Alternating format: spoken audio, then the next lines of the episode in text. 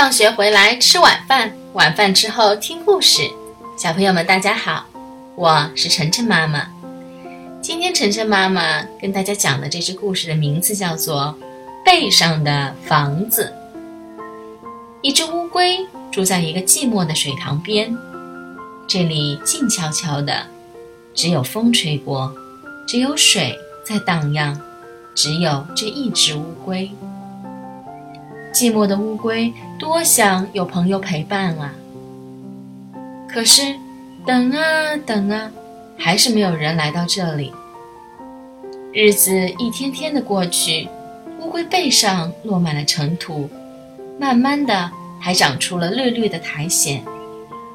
也许谁都忘了，这里还有一只寂寞的乌龟。冬天来到的时候。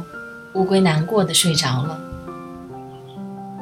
叽叽喳喳，叽叽喳喳，一阵鸟叫声把乌龟吵醒了。它把头慢慢的探出去，咦，哪来的鸟啊？叽叽，哎呀，叽叽，我们的鸟窝怎么会动？喳喳，怎么回事？是不是地震了？啊，鸟妈妈，原来我们把家安在了一只乌龟背上了。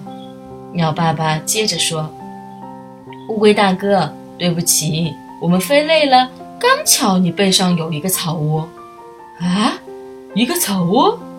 乌龟张大了嘴巴。原来在冬天的时候，许多种子被风吹来，落在乌龟背上。春天来了，种子悄悄地发芽了，长成了一个又软又暖的草窝。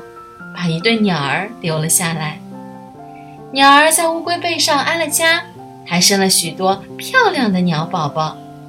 从此，乌龟有了一群热闹的邻居。这些叽叽喳喳的朋友到处告诉别人，他们有一个奇特的家——乌龟家。许多动物都来看这个乌龟家，还带来了许多种子。这里渐渐变成了一个小树林。动物们都搬到这里来住，从此乌龟再也不是一只寂寞的乌龟了。小朋友们，今天的故事有趣吗？好了，故事就讲到这里啦，再见。